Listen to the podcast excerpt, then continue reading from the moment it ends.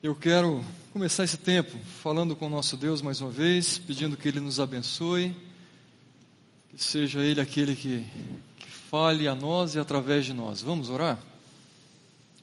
Senhor, mais uma vez queremos derramar nosso coração diante do Senhor, te agradecendo pela oportunidade que temos, ó Deus, de cultuarmos, de louvarmos de nos encontrarmos como tua igreja. E queremos nesse tempo agora que o Senhor nos conduza de tal forma que continuemos expressando, Deus, louvor, adoração genuínos ao Senhor. E que o Senhor também prepare-nos para esse tempo de abrirmos a tua palavra, de ouvirmos a tua voz, de entendermos o teu recado para nós. Para isso queremos, ó Deus, e clamamos ao Senhor que o teu Santo Espírito tenha total liberdade, ó Deus, de atuar nas nossas vidas, nas nossas mentes, nos nossos corações. Sejamos prontos para ouvir e sejamos prontos também, ó Deus, para comunicar o teu recado. Essa é a nossa oração em nome de Jesus, ó Pai. Amém. Quando os nossos filhos eram menores, ah, nós costumávamos assistir um, uma série infantil com eles chamado Lazy Tal. Talvez você já tenha tido a oportunidade de ouvir ou de assistir parte dessa série. Ah, mas essa série tinha vários personagens ali envolvidos e um deles era um garoto que se chamava Sting. Ou alguns vão falar como Sting. Ah, e esse garoto tinha algumas particularidades. Ele era ah, um garoto que tinha vários recursos financeiros ah, ele se vestia todo, vamos lá, o padrão chamado de Mauricinho, todo arrumadinho, gravatinha, meia, sapatinho, sempre bem arrumadinho, sempre teve de tudo, todos os brinquedos que ele queria, todas as comidas que ele queria. Ah, ele era praticamente o príncipe da cidade. Mas ele também, a maneira como ele se relacionava com os amigos da cidade, era uma maneira realmente de alguém superior, de alguém que olhava como se todos estivessem abaixo dele e como se todos na cidade também vivessem para servi-lo. Inclusive tinha uma música que era dedicada a ele. Essa música ele cantava que tudo era dele. O pirulito é meu, a, o balão é meu, as estrelas são minhas, tudo é para mim, tudo é meu. Esse era o personagem chamado Sting. Um pensamento totalmente egoísta, totalmente individualista, narcisista e tudo mais que quisermos colocar aqui. Alguém que só pensava nele mesmo e que também nutria a expectativa de que todas as coisas girassem ao seu redor, de que tudo fosse para ele, de que todas as atenções fossem voltadas para ele. E é interessante que esse personagem nos lembra muito uma das marcas da nossa geração. Uma geração extremamente individualista altamente egoísta, uma geração que por vezes vive esperando que o mundo gire ao seu redor. Uma geração que vive esperando que as pessoas estejam todas prontas para servir às suas necessidades, atender às suas necessidades, e como se tudo que tivesse sido criado fosse para Ele. Deus criou pensando nele, para que Ele fosse servido. Marcas da nossa geração. Uma geração que é esti estimulada a uma busca constante por espaços para si mesmo. É o melhor emprego, é a melhor oportunidade de trabalho, é o melhor espaço no carro quando você entra com seus filhos. Quem vai na frente se a mãe ou o pai não está? Se tem mais amigos junto atrás, quem vai ficar no meio para não ficar tão apertado? É na hora da refeição o melhor bife, a sobremesa maior. É no estacionamento do shopping a melhor vaga.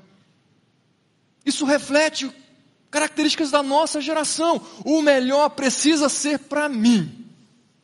O mais agradável tem que ser voltado para mim. As pessoas precisam me amar. Eu preciso me amar cada vez mais. Eu preciso do meu tempo de descanso. Eu preciso do meu tempo para eu viajar. Eu preciso. Não estou querendo dizer que essas coisas são ruins. O que é ruim é a nossa relação com essas coisas, a maneira como tratamos essas coisas. Uma geração marcada pelo individualismo, pelo egoísmo. E quando nós olhamos para as Escrituras, nós vamos encontrar vários textos, várias referências que apontam para uma direção totalmente oposta. Nós vamos encontrar mais de 30 textos no Novo Testamento que apontam para, relacionamentos em que deve estar presente a marca da mutualidade. Em que o termo uns aos outros vai surgir, ou uns para com os outros estará presente, Deus demonstrando claramente que a nossa relação não pode, não deve ser marcada por esse olhar voltado simplesmente para nós. O Senhor nos fez, o Senhor tem um propósito para a minha vida e para a sua vida, para nós como filhos de Deus, que envolve a mutualidade cristã. E o meu objetivo nesse tempo com vocês hoje à noite é olharmos para pelo menos três imperativos dessa mutualidade cristã ou pelo menos três mandamentos que são claros, que são nítidos nas Escrituras, que apontam para essa relação de uns para com os outros, de uns com os outros. E ao olharmos essas três, certamente nós vamos nos esbarrar com várias outras dessas, ah, desses imperativos ou desses mandamentos de uns para, para com os outros. E o primeiro mandamento, ou o primeiro imperativo que eu quero olhar com você, ele está ali em João capítulo 13, versículo 34. É o imperativo do amor mútuo. Observe o que nós encontramos. Um novo mandamento lhes dou. Amem-se uns aos outros como eu amei vocês, ou como eu os amei. Vocês devem amar uns aos outros. Há uma ordem clara, explícita do Senhor para nós. Escuta, há um novo mandamento que eu quero trazer para vocês aqui, e esse mandamento é: amem-se uns aos outros. Perceba que a orientação é clara. Não está dizendo que os outros amem a você, que os outros vivam para servir você. Ele está falando que você aprenda a amar um ao outro, que vocês demonstrem amor uns para com os outros. Eu oferto amor, eu recebo amor, mas o mundo não vai girar em torno de mim mesmo. Uma ordem clara, objetiva para mim e para você, mas observe que o texto ele vai além, ele coloca uma referência, um padrão elevadíssimo. O padrão não é o conhecimento ou a proposta que o mundo nos traz sobre o que é amor e as maneiras de demonstrar amor que é uma visão totalmente deturpada, mas o referencial que nós temos aqui é o nosso próprio Senhor. Observe que ele diz: Amem-se uns aos outros, como eu os amei, vocês devem amar uns aos outros. O padrão é elevado, o padrão é alto. A minha maneira de demonstrar amor aqui nesse corpo, nesse relacionamento mútuo, e um relacionamento que vai além desse ambiente igreja, que vai além desse ambiente comunidade cristã. É uma demonstração de amor mútuo que vai além dessas fronteiras. Em qualquer ambiente que nós estivermos, Ele está falando: amem como eu amei vocês. É uma demonstração do amor, é uma experiência de amor, é um relacionamento de amor que transpõe barreiras, que encara os preconceitos que por vezes nós nutrimos ao longo da nossa vida. É uma demonstração e uma vivência de amor que está acima de muitas tradições religiosas. Basta nós lembrarmos da vida de Cristo, da maneira como ele viveu, da maneira como se relacionou, da maneira como esse amor foi vivido por ele. Nós vamos lembrar da sua relação com uma mulher samaritana que era desprezada na sociedade, que tinha má fama, que era considerada alguém com quem não se deveria nutrir relacionamento qualquer além de ser de má fama, era alguém de uma mistura racial que deveria ter sido realmente separada de todo judeu. Mas Jesus se aproxima com amor, se relaciona com amor, ele oferta o seu amor àquela mulher, se aproximando, conversando, estendendo a mão, partilhando, pedindo da sua água e oferecendo uma água que transformaria totalmente a sua vida. Demonstração de amor que supera barreiras, que supera preconceitos, que vai além dos medos e os receios do que o outro vai pensar acerca de mim. Nós podemos nos lembrar do seu amor demonstrado por um publicano, também desprezado pela sociedade, mas ele se dispõe a se encontrar com ele, a conversar com ele, a comer com ele e ele também ser desprezado por agir dessa maneira, por ofertar também o seu amor, por demonstrar um amor genuíno. Esse é o nosso referencial. O nosso Senhor nos amou e demonstrou como nós devemos amar uns aos outros. É nos lembrarmos de um Cristo que estava disposto a passar horas e horas ensinando, andando debaixo do sol, curando enfermos, suprindo necessidades de famílias. Não estava preocupado consigo mesmo, mas o seu olhar estava no outro. Esse é o padrão de amor que nós encontramos aqui, que nós devemos seguir e que nós devemos replicar na nossa vida, no nosso dia a dia. É o demonstrar amor uns para com os outros, mesmo quando há diferenças sociais. Mesmo quando há diferenças de recursos financeiros presentes no seu bolso, diferenças no carro que você anda, se você anda de carro, anda a pé, de bicicleta, escuta, o nosso amor e a demonstração do nosso amor precisa estar muito acima disso. Muito acima das nossas diferenças de capacidades intelectuais. Muito acima das nossas diferenças políticas. A ordem é clara Amem-se uns aos outros. Que o amor mútuo esteja presente na minha vida e na sua vida. Observe ainda o que Paulo escreve aos Romanos, capítulo 12, versículo 10. Dediquem-se uns aos outros com amor fraternal. Prefiram dar honra aos outros mais do que a si mesmos. Perceba, Paulo está falando, a preferência não é para mim, o olhar não pode ser para mim, o melhor, a minha preocupação não pode estar somente para mim. E ele está falando, escuta, tem que haver uma dedicação, tem que haver um empenho, dediquem-se uns aos outros. Parte do nosso sofrimento como sociedade é que o nosso tempo é gasto demais olhando para nós mesmos, investindo em nós mesmos. Quantas e quantas vezes não estamos dispostos a sacrificar um pouco do nosso tempo, dos nossos recursos para investir no outro, para olhar para o outro? Uma geração marcada pelo egoísmo, pelo individualismo. E Paulo está falando, falando dediquem-se uns aos outros a viverem, a experimentarem esse amor fraternal. Mas vamos mais além, 1 Pedro capítulo 1, versículo 22, observe o que nós encontramos aqui.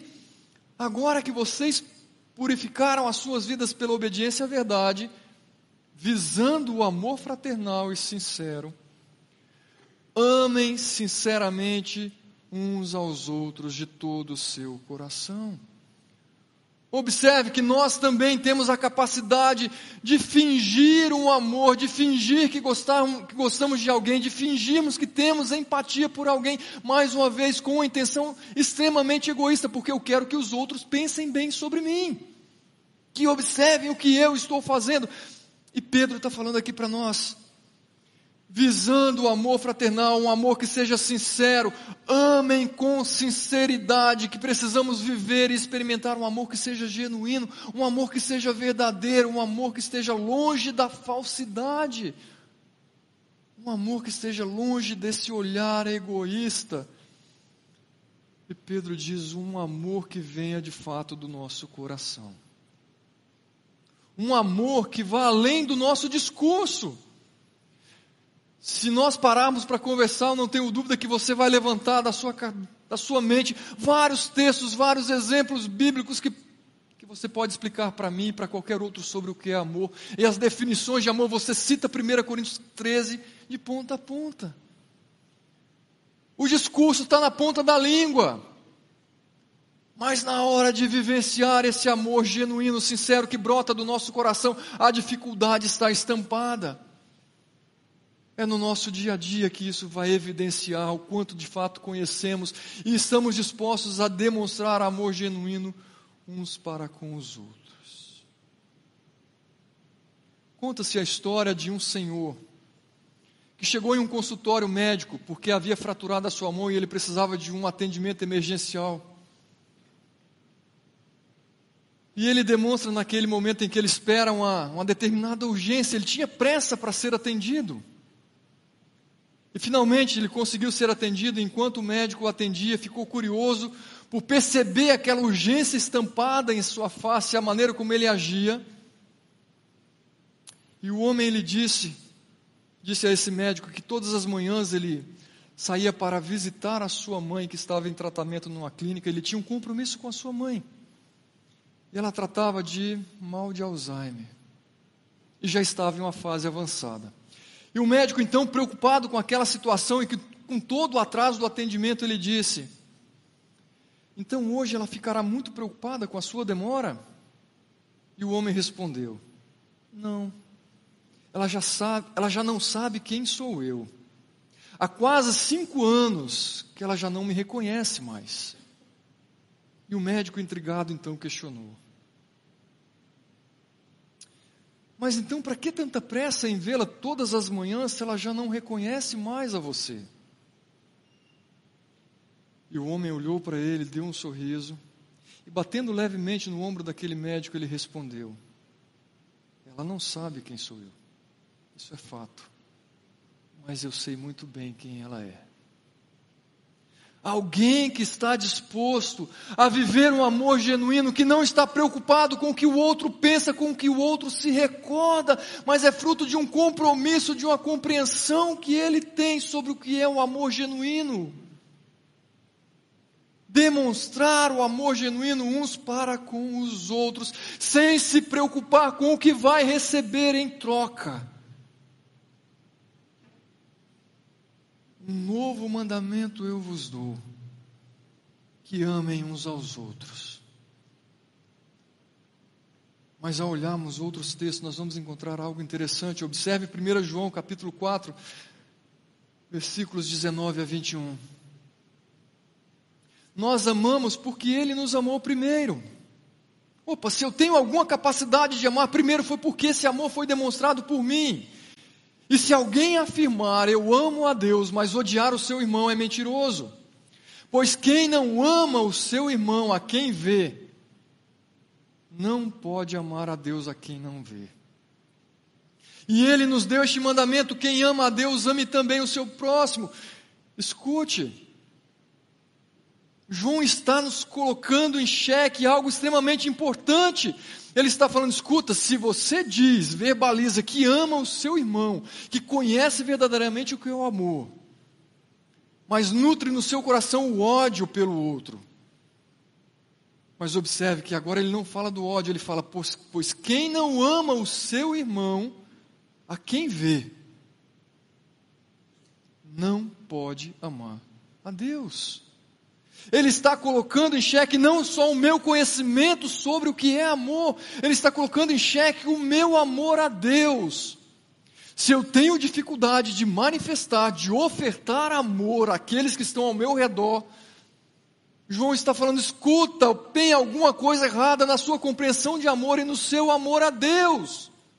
Porque Ele é a base, e uma vez que você também ama a Deus, uma vez que você compreende o amor de Deus por você, você experimenta isso de tal maneira que você está pronto também para vivenciar, para experimentar esse amor.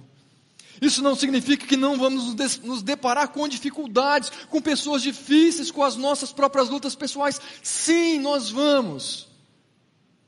É por isso que nós encontramos aqui que nós precisamos nos dedicar. Mas eu preciso avaliar a minha vida constantemente e a maneira como eu estou experimentando e vivendo esse amor porque ele é um reflexo do meu amor a Deus. Não é simplesmente o cumprir o mandamento por cumprir. Não é simplesmente a tentativa com as nossas próprias forças de experimentar e praticar essa ordem bíblica. É um reflexo do meu amor ao Senhor. Mas ainda João capítulo 13, versículo 35, observe. Com isso todos saberão que vocês são os meus discípulos como saberão que vocês são os meus discípulos? Se vocês se amarem uns aos outros. Olha que interessante, a marca dos discípulos, ou uma das marcas dos discípulos do nosso Senhor, daqueles que são seguidores do nosso Senhor, é essa mutualidade, é o cumprimento desse imperativo de demonstração de amor mútuo. É quando você está lá no seu trabalho, se relacionando com os seus superiores, ou se relacionando com aqueles que são numa função abaixo da sua. É quando você está no seu, em casa, na sua relação com a sua esposa, ou com os seus pais, ou com os seus irmãos. É a maneira que você está vivenciando esse amor, que está demonstrando para essas pessoas se você é um seguidor ou não, se você é um discípulo do nosso Senhor ou não. São oportunidades que, te, oportunidades que temos nessas relações mesmo diante daqueles que não conhecem a Cristo de que eles olhem para a sua vida, de que eles olhem para a minha vida e percebam algo diferente nessa pessoa. Talvez eu não compreenda tudo, mas tem alguma coisa diferente. Sim, tem, precisa ter. É a presença do nosso Deus que transforma a nossa compreensão de amar, que transforma e que molda a nossa maneira de manifestar o nosso amor uns para com os outros. Esse é o primeiro imperativo. Amem-se uns aos outros de maneira genuína, de maneira verdadeira, com todo o seu coração. Mas o segundo imperativo que eu quero olhar com vocês, nós encontramos ali em Colossenses capítulo 3, versículo 13, que é o imperativo do perdão mútuo. Observe o que Paulo nos diz: suportem-se uns aos outros. Perceba, mais um imperativo aqui presente, mas a minha ênfase é: e perdoem as queixas que tiverem uns contra os outros. Perdoem como o Senhor lhes perdoou. Escuta, a orientação mais uma vez está clara para mim e para você. Perdoem as queixas que vocês tiverem uns com os outros. Mas, Fábio, não tenho queixa contra ninguém. Eu sou uma pessoa que tem uma facilidade tremenda para perdoar as pessoas. Se alguém faz o mal contra mim, escuta, esquece. Será? Será? E o termo usado aqui para perdão significa exatamente enviar isso para outro lugar, é mandar ir embora, é deixar de lado uma dívida que alguém aparentemente tem com, com você. Significa não guardar mais. E nós na verdade, temos uma facilidade tremenda de guardar. Talvez as grandes mágoas, você fala, puxa, não guardo, porque eu entendo que faz mal, mas, mas às vezes aquelas mágoas pequenas, corriqueiras do dia a dia que você vai empurrando e vai empurrando e vai empurrando, mas na verdade nós não estamos empurrando, estamos guardando, guardando, guardando, e chega um momento que o nosso coração está transbordando de mágoa, de rancor, de amargura uns para com os outros, nos mais diversos ambientes. E a orientação é: perdoem as queixas que tiverem uns contra os outros. Ainda em Efésios 4,32, Paulo diz: Sejam bondosos, sejam compassivos uns para, para com os outros, perdoando-se mutuamente, assim como Deus perdoou vocês em Cristo. Observe mais uma vez qual é o nosso referencial. Qual é o padrão que é colocado para mim e para você? É elevadíssimo, é altíssimo. Mas antes de frisar com você e olhar para esse padrão, acredito que precisamos fazer algumas correções em algumas compreensões um tanto quanto equivocadas sobre o conceito do que é perdão. Talvez a primeira delas, ou a primeira dessas correções que precisamos fazer é de que o perdão não é uma opção. Escuta, se alguém pisou no seu calo, se alguém te ofendeu, se alguém fez algo contra o seu filhinho querido, não é uma questão de opção. É uma ordem clara, não é, olha, eu vou pensar no assunto, ah, não sei se eu estou pronto, eu acho que eu não devo ainda perdoar, eu preciso de mais, escuta, você precisa de mais o que? A ordem é clara.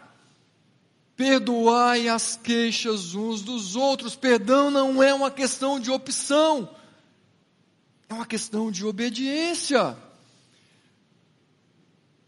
Segundo, perdão não é simplesmente um sentimento.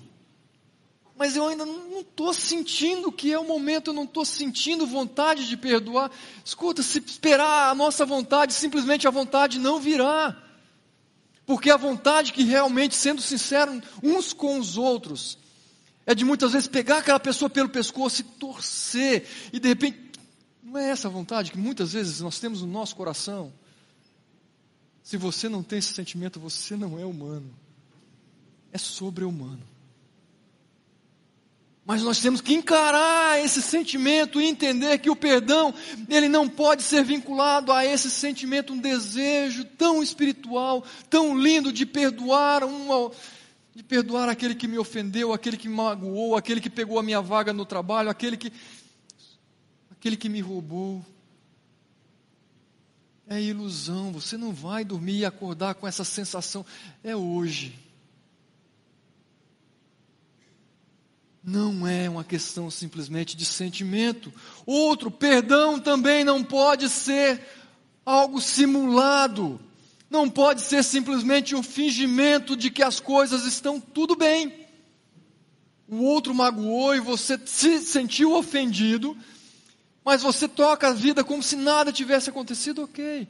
Vamos lá, mas você sabe claramente que o seu coração está ali alimentando algo que não é saudável. E a pessoa te cumprimenta e você diz olá, mas quando vira as costas, aquilo brota do coração de uma maneira que muitas vezes você não consegue nem conversar com quem está do seu lado. Isso pode ser dentro da sua casa contra o seu esposo, contra a sua esposa. Isso por vezes acontece entre irmãos, com cunhado, com sogra, com chefe, com o melhor amigo. Não pode ser e não é uma simulação apenas. Outro, perdão não é esquecer. A nossa memória é algo fantástico, mas também é algo terrível. Como seria bom podermos apagar, passar um corretivo, virar a página e falar: esqueci. De que, que você estava falando mesmo? Mas não é assim. Há questões na nossa vida que nós acordamos, dormimos, acordamos, dormimos, acordamos e parece que está nos assombrando o tempo todo. Não é simplesmente uma questão de esquecimento. Porque há feridas que foram feitas e que a nossa vida inteira ela vai ser lembrada, mas é a maneira como eu também me relaciono com essas lembranças e eu posso de repente, uma vez que eu ofertei o perdão, eu me lembrar o Senhor já me perdoou e eu já tratei isso com o Senhor, Senhor. Já está nas tuas mãos e toca a tua vida. E perdão também não pode ser fruto de uma troca. Se ele fizer, se ele me procurar e falar isso, isso e isso, se ele fizer assim assado, se ele se arrepender, escuta, perdão não é uma troca. Por vezes não virá de lá para cá, bom seria se sempre viesse. Mas quando nós entendemos que eu preciso perdoar e ofertar, e quando ambos entendem tanto aquele que foi ofendido quanto o ofensor entende o que é perdão, o que é ofensa e tratam. Realmente esse perdoar-se mutuamente vai acontecer, mas quando não, eu vou ofertar o perdão porque eu entendi que é uma ordem clara do meu Deus. E eu não vou querer nada em troca, e nem posso pedir, e nem muito menos exigir algo em troca. Porque isso é uma compreensão equivocada sobre o que é perdão. Volte lá novamente, Colossenses 3,13. Suportem-se uns aos outros, perdoem as queixas que tiverem uns para com os outros. E agora lembrando, perdoem como o Senhor lhes perdoou. E então aí de repente você fala, ai Fábio, agora nós vamos jogar pesado. Vamos jogar pesado. Porque o Senhor é isso que Ele fala para nós, é nos lembrarmos também da maneira como Ele nos perdoou. E aí tente se lembrar agora qual foi a maneira que o Senhor perdoou o seu pecado?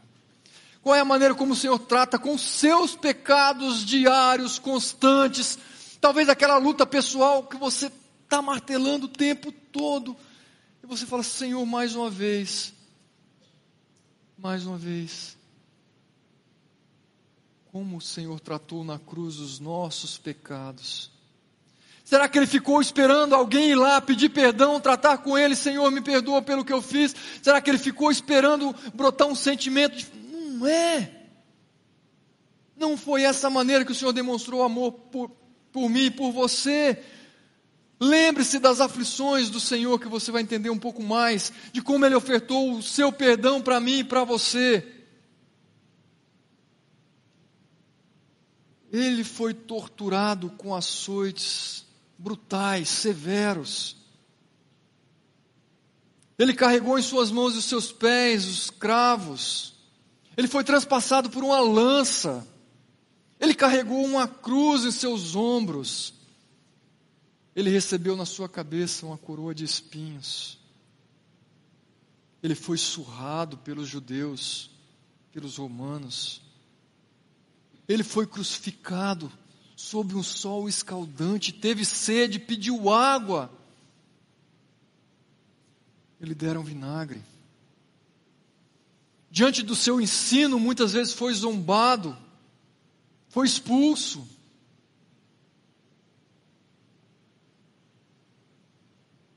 Ele teve sede, ele passou horas sem dormir. Sacrifício constante.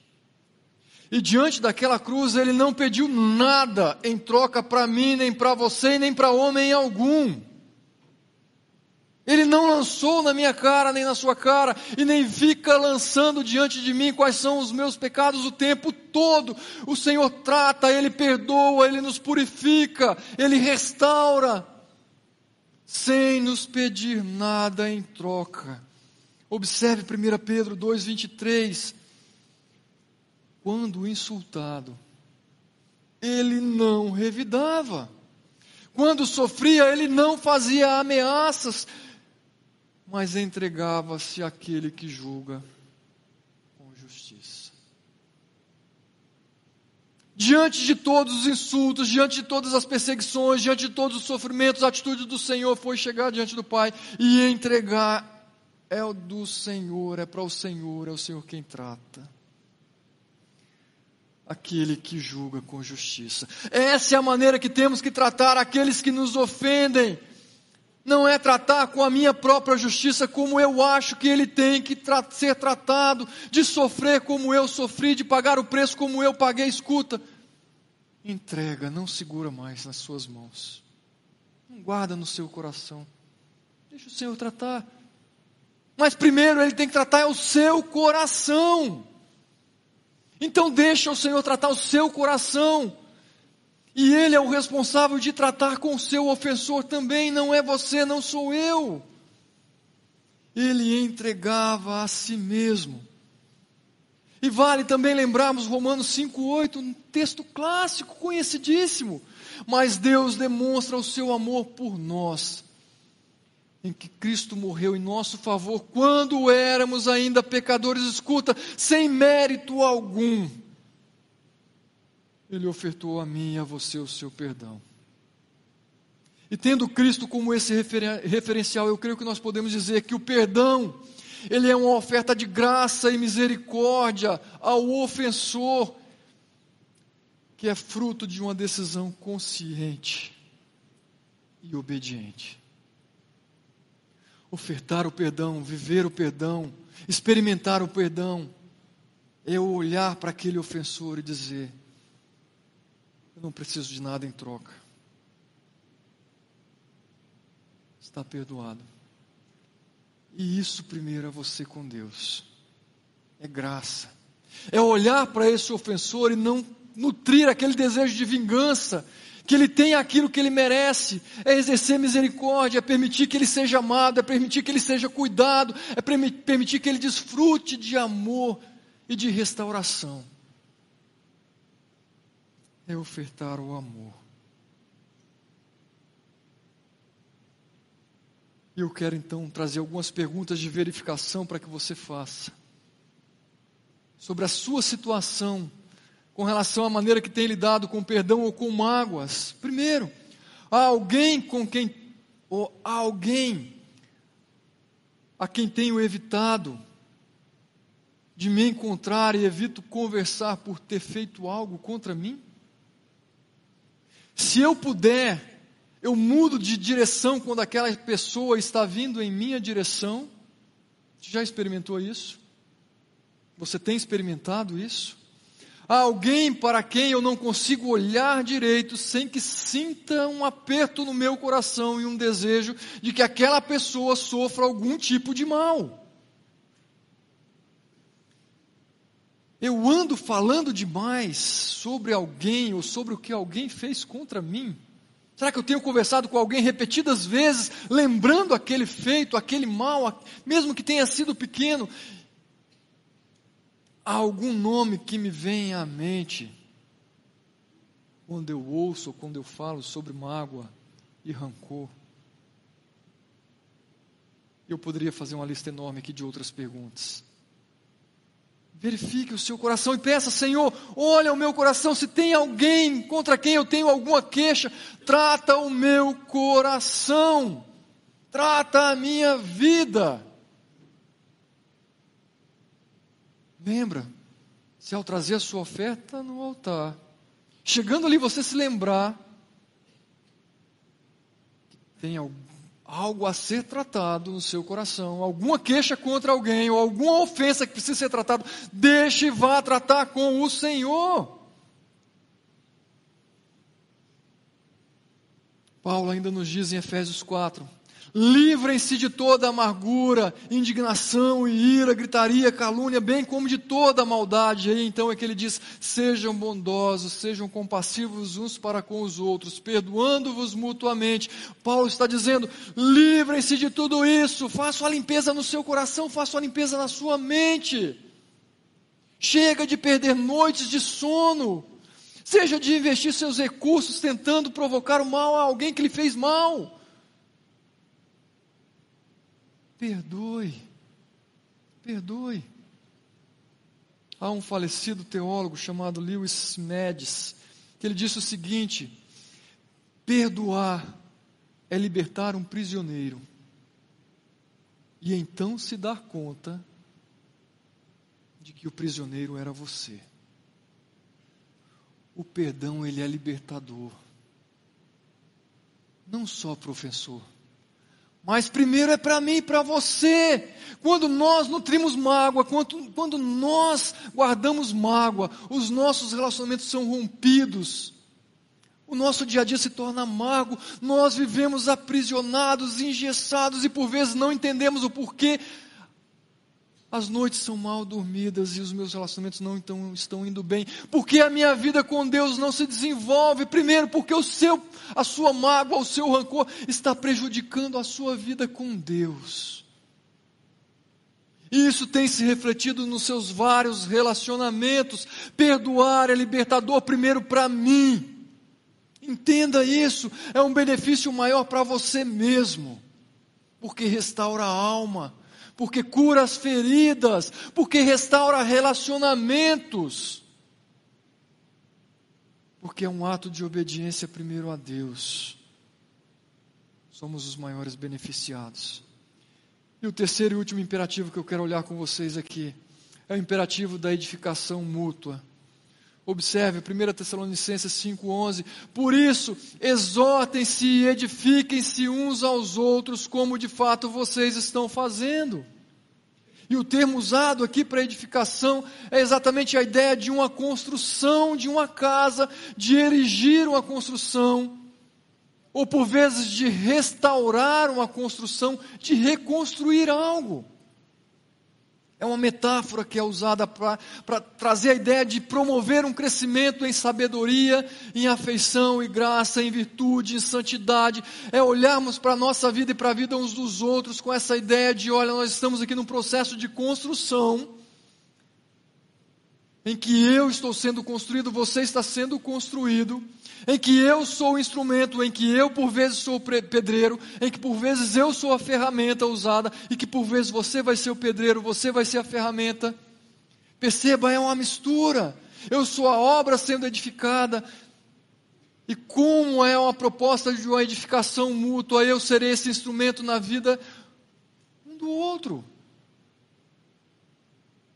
é olhar para a minha vida, é olhar para os nossos relacionamentos, procurando quais são as oportunidades para que essa construção, para que essa edificação aconteça de maneira saudável.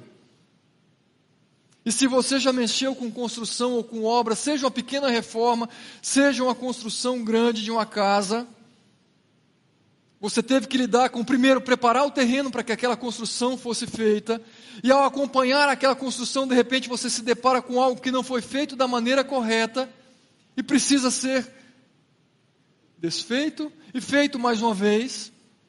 Talvez você se depara com algo que está pronto e você põe um prumo e fala: opa, essa parede está for, fora do prumo. Você pode simplesmente fazer vistas grossas para aquilo, ou você fazer realmente o que precisa ser feito, corrigir aquilo que tem que ser corrigido. Quando a gente olha para a edificação mútua, é exatamente isso. Nessa relação mútua, nós perceberemos coisas ou áreas na vida um do outro que precisam ser corrigidas, que precisam ser reparadas.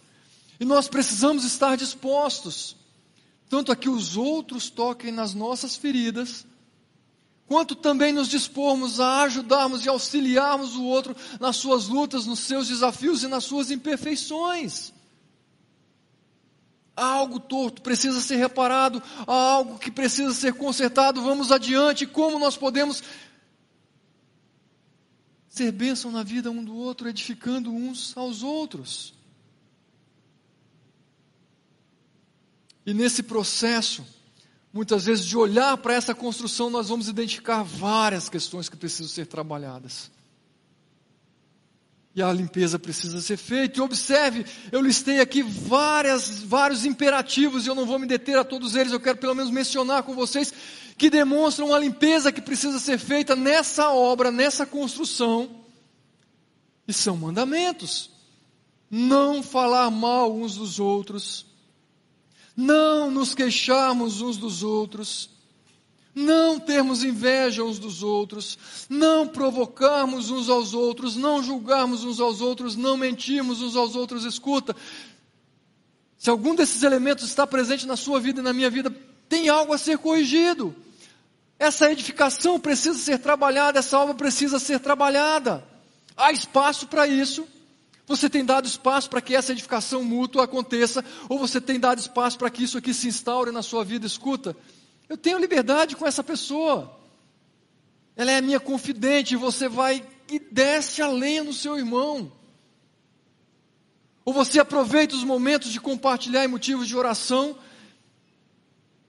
para soltar aquela informação que está ali coçando. Isso não é compartilhar, isso não é edificar. Isso não é preocupar-se com o seu irmão. Uma limpeza precisa ser feita. Eu quero te desafiar ao longo da semana. Visite novamente esses textos e olhe tantos outros que o Senhor deixa claro de uma limpeza que precisa ser feita na nossa vida e que nós precisamos dessa edificação mútua para que a limpeza seja feita. Paulo diz em 1 Coríntios 10, versículo 23: escuta, tudo é permitido. Eu posso fazer todas as coisas, mas nem tudo me convém. Tudo é permitido, mas nem tudo edifica. Ninguém deve buscar o seu próprio bem, mas sim o do outro. Eu não posso viver a minha vida preocupado somente com o meu conforto, com aquilo que me agrada, e desprezar os prejuízos que tudo isso está trazendo para mim mesmo, e os prejuízos que tudo isso está trazendo para esse corpo, que é o corpo de Cristo.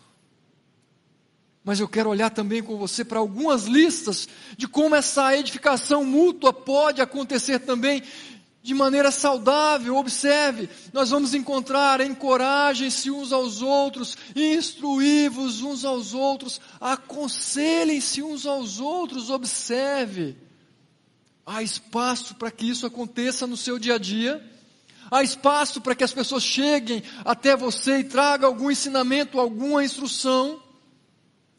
Há espaço para que as pessoas cheguem diante de você e possam te ajudar a tratar alguma dificuldade através de um aconselhamento.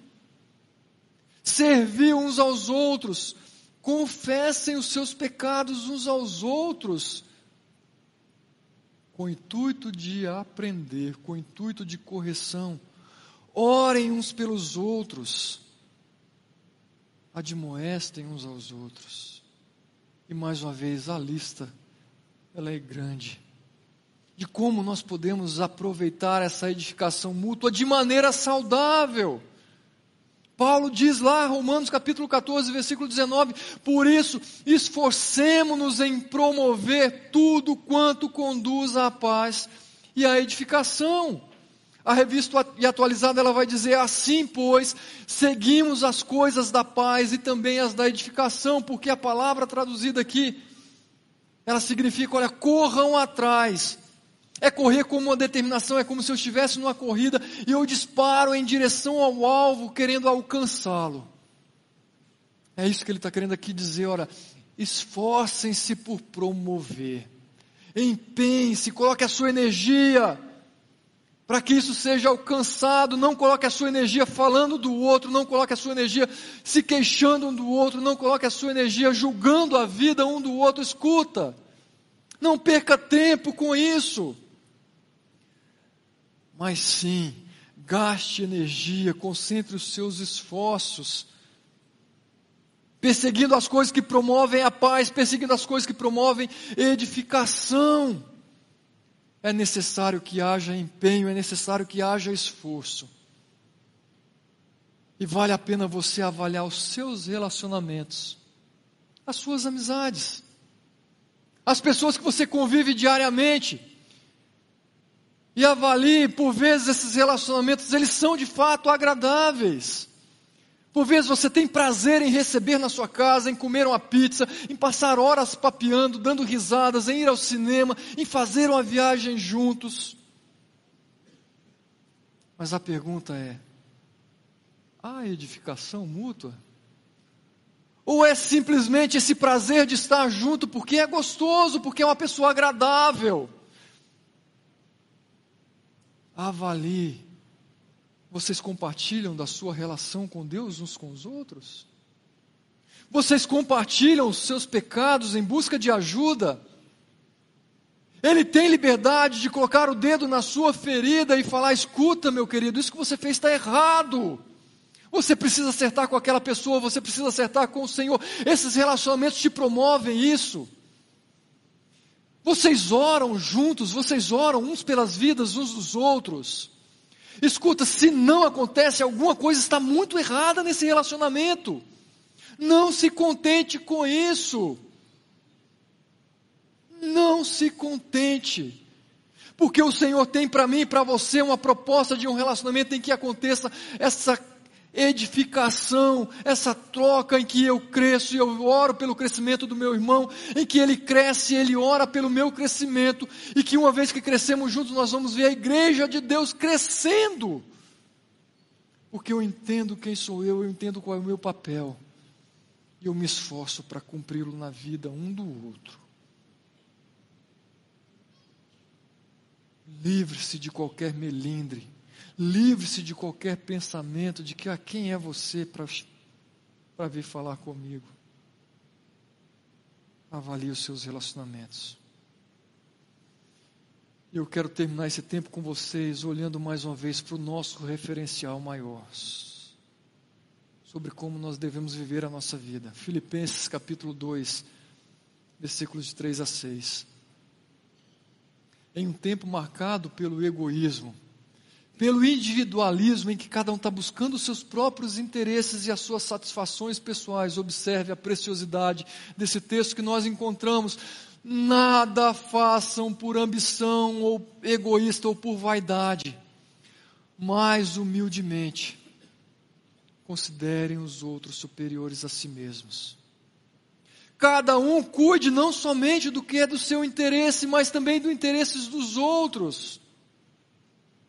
Seja a atitude de vocês a mesma de Cristo Jesus, que, embora sendo Deus, não considerou que o ser igual a Deus era algo a qual devia apegar-se. A orientação para mim é clara, a orientação para você é clara. Longe de ambições egoístas, longe de vaidades, vista-se de humildade. Vista-se desse caráter de Cristo e viva como Cristo. Oferte amor, oferte perdão, invista na vida um do outro como Cristo investiu na minha vida e na sua vida, não esperando nada em troca, mesmo que eu não receba. Eu entendo, esse é o meu papel, é privilégio, é bênção de Deus na minha, na minha vida. O meu objetivo maior é ser bênção na sua vida. Para que Cristo seja reconhecido na minha vida. Não para que eu seja aplaudido de maneira alguma, mas para que o Senhor seja honrado em todo e qualquer ambiente. Em todo e qualquer ambiente. Vamos orar, meus irmãos. O desafio é enorme. Com as nossas próprias forças, nosso próprio pulso, isso é impossível. Mas nós temos um Deus presente que capacita, que nos dá condições, mesmo quando estamos no chão. Ele nos dá a força que é necessária. Vamos orar. Pai Santo, nós nos alegramos mais uma vez com a tua palavra que é tão preciosa, que é viva, que é eficaz,